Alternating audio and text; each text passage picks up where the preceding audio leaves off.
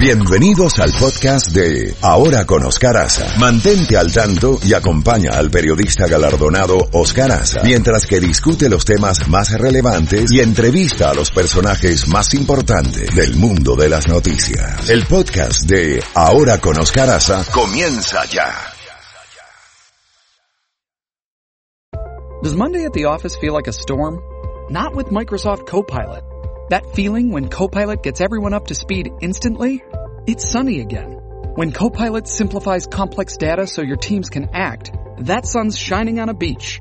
And when Copilot uncovers hidden insights, you're on that beach with your people and you find buried treasure.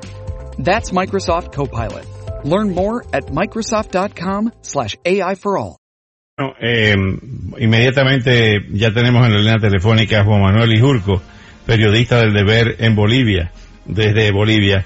Eh, eh, Juan Manuel, muy buenos días, gracias por acompañarnos tan temprano. Eh, la presidenta interina ha firmado una nueva ley, tenemos entendido, para convocatoria de elecciones en fecha por determinar, sin la participación de Evo Morales ni de su ex vicepresidente. avanza, ¿cómo amanece Bolivia hoy? ¿Se han reportado algunos hechos de violencia o ya existe la calma, ha prevalecido la calma? Buenos días. Buenos días, Oscar. Buenos días también a tu audiencia. Como bien decís, el fin de semana ha sido un fin de semana de mucho trabajo. Se logró consensuar la nueva ley convocando al nombramiento del Tribunal Electoral y a las nuevas elecciones. Ya ha sido una ley de consenso que ha sido aprobada por todos los miembros de diputados y senadores. Y paralelamente a eso, también hace unas mesas de negociaciones con todos los movimientos sociales y actores civiles para pacificar el país, con lo cual a partir de, de la jornada de hoy Bolivia amaneció sin bloqueos. Hay algún punto específico que todavía tiene algún reclamo, pero por los, lo, lo, lo más grande, los cercos a las ciudades han sido levantados y Bolivia recupera la calma y la normalidad después de más de un mes de tensiones sociales. Eh, ¿Cómo está la situación en Cochabamba, en el Alto, con los seguidores de eh, Evo Morales?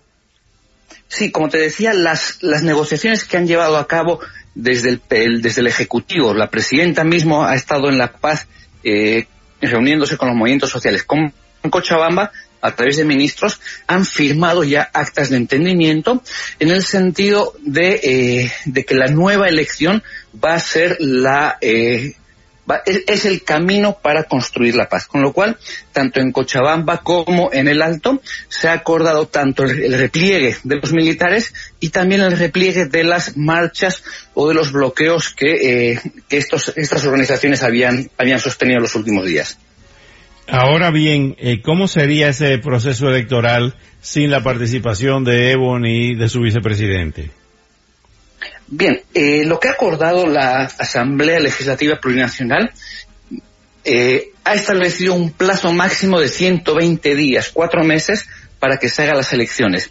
Y en concreto no ha puesto nombres para que no participen ni Evo ni Álvaro, sino que ha apelado a la propia Constitución boliviana, donde se establece en el artículo 168 que solo pueden ser reelegidos durante un periodo, con lo cual eh, no podrían participar para la presidencia y vicepresidencia, aunque sí podrían ser parte de las planchas de senadores o de diputados, puesto que están postulando un nuevo cargo. Entiendo que esa es la base de la negociación que se aprobó la prohibición de repetir por un segundo mandato alcanza también a otros cargos electos y también eh, se plantea que, eh, que se implementará en las elecciones subnacionales con el objetivo de que no se vea que es una norma solo contra una persona, sino que es una disposición en virtud de, eh, de evitar los prorroguismos en el poder.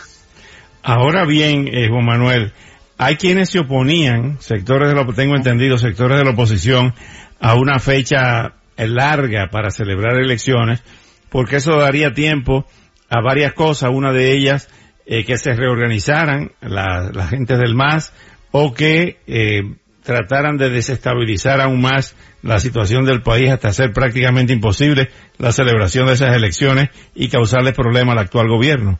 ¿Qué, se sabe eso con relación a esto?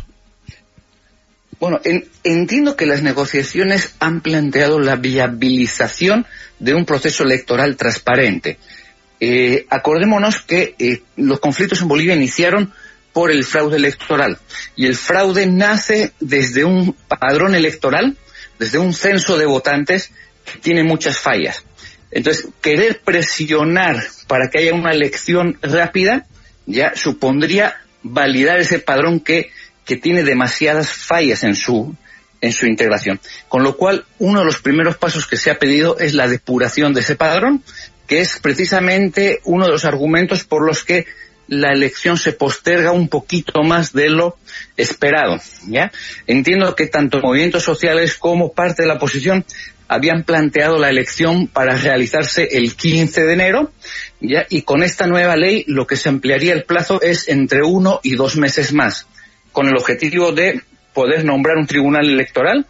Acordémonos que actualmente está vacante tanto el Tribunal Supremo como los tribunales departamentales entonces tenemos que nombrar el tribunal, crear el calendario y también depurar el censo. Con lo cual son actividades muy necesarias para que cualquier proceso electoral goce de la transparencia y de la honestidad que, eh, que está exigiendo el pueblo boliviano. Bueno, pues Juan Manuel Ijurco, te agradezco muchísimo esta valiosísima información sobre el querido Bolivia y esperemos que todo se siga desarrollando en paz. Muchas gracias y hasta una próxima oportunidad. Muchas gracias, Oscar. Un saludo a toda la audiencia y desde Bolivia, esperando siempre que eh, podamos construir un país en armonía. Así es, Juan Manuel Ijurco, quien es un periodista español que tiene 23 años viviendo en, en Bolivia. Vamos a calles y carreteras.